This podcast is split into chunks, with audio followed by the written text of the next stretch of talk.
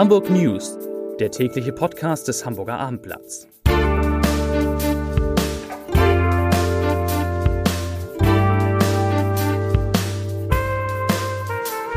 Moin, mein Name ist Lars Heider und heute geht es um die ewige Frage in Hamburg. Soll ich mieten oder soll ich eine Wohnung lieber gleich kaufen? Dazu gibt es eine Antwort auch gleich. Weitere Themen, die Top 10 der Weihnachtsgeschenke in Hamburg stehen fest. Es geht um die Absage eines Konzerts und es gibt den nächsten Ärger für Pendler.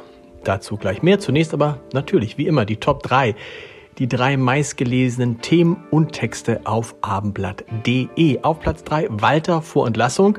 Sein Werk ist noch nicht vollendet. Da geht es, Sie ahnen es, um den HSV-Trainer. Auf Platz 2 auf diesen Routen wird AIDA ab 2025 fahren. Und auf Platz 1 Infektionswelle erfasst Hamburg, Ausfälle in Schulen und Bahnen. Das waren, das sind die Top 3 auf abendblatt.de.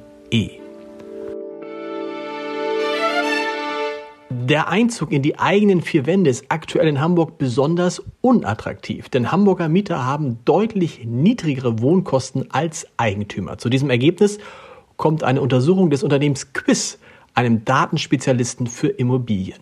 Danach liegt die monatliche Belastung beim Kauf einer Wohnung in Hamburg 82 Prozent höher als bei der Anmietung einer vergleichbaren Wohnung. Während für die Kaltmiete einer 60 Quadratmeter großen Wohnung 775 Euro ausgegeben werden, würde ein Kauf das Monatsbudget mit 1414 Euro belasten. Der Unterschied liegt also bei 639 Euro im Monat. Mehr dazu auf abendblatt.de.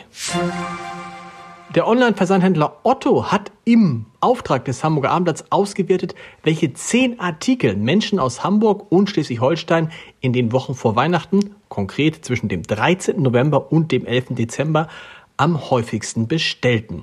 Und einige der Ergebnisse sind tatsächlich erstaunlich, denn unter den Top 10 Bestellungen vor Weihnachten finden sich unter anderem ein Handtuchset auf Platz 3, eine Übergangsjacke auf Platz 7 und dreimal Spannbettlaken in den Farben Orange und Lila, Platz 4, 6 und 8.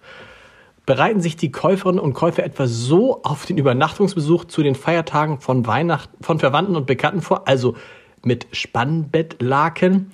Nein, das habe nichts mit Weihnachten zu tun, sagt Otto-Sprecher Frank Sohold. Spannbettlaken seien auch außerhalb der Weihnachtszeit immer unter den 20 beliebtesten Artikeln ver treten. Ja, interessant. Busse kommen nicht, Schulunterricht fällt aus, sogar die Sprechstunden bei Ärztinnen und Ärzten sind eingeschränkt. Eine Infektwelle überrollt Hamburg und quasi alle sind irgendwie davon betroffen. Es sind vor allem Corona-Infektionen, bei Kindern aber auch RS-Viren, die sich so tückisch auswirken können, dass besonders kleine oder ohnehin geschwächte Kinder sogar ins Krankenhaus oder an eine zusätzliche Sauerstoffversorgung müssen. Immerhin, das klingt alles nicht so gut, aber aus medizinischer Sicht gibt es auch ein bisschen Beruhigung, denn die Lage sei noch nicht so schlimm wie im vergangenen Jahr, sagt die Sprecherin der Kinder- und Jugendärzte äh, Claudia Haupt. Und der Grund dafür ist, die Grippewelle sei nämlich noch nicht da.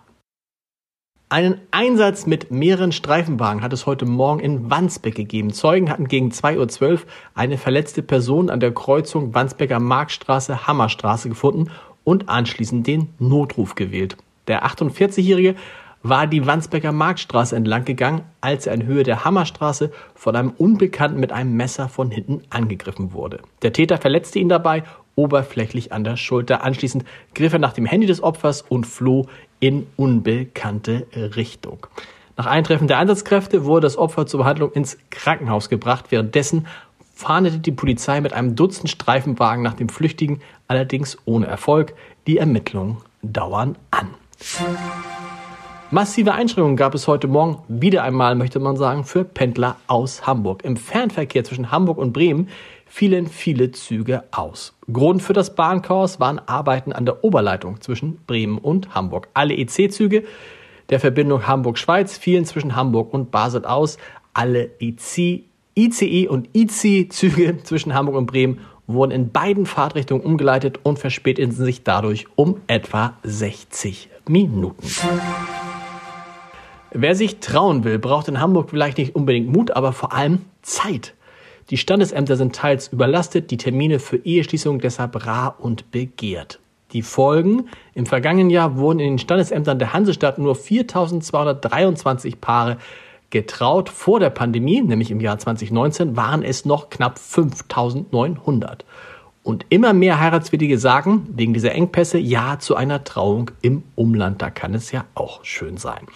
Weil das so ist, kam Alexander von Vogel, Staatsrat in der Wissenschaftsbehörde und seine Senatorin, Hamburgs zweite Bürgermeisterin Katharina Fegebank, auf eine ebenso schöne wie pragmatische Idee. Jeder Beamte der Verwaltung, vom Bezirksamtsleiter bis zum Senator, kann sich zum Eheschließungsstandesbeamten fortbilden lassen. Hintergrund, Anders als für andere Aufgaben im Standesamt, die viel Einarbeitung erfordern, muss man für Trauung kein vollwertiger Standesbeamter sein.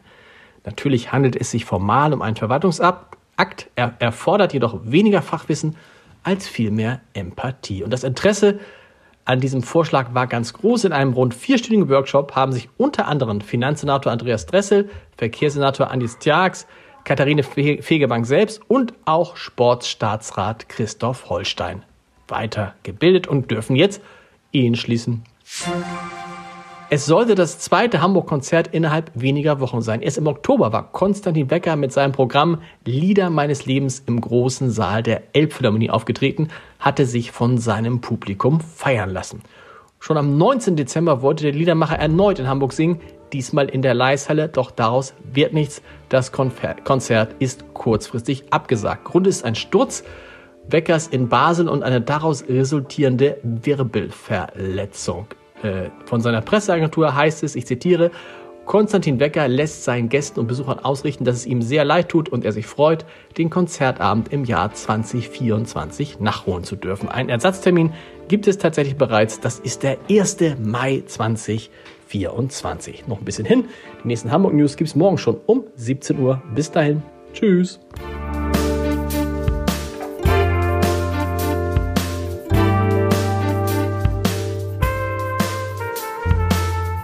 Weitere Podcasts vom Hamburger Abendblatt finden Sie auf abendblatt.de slash podcast.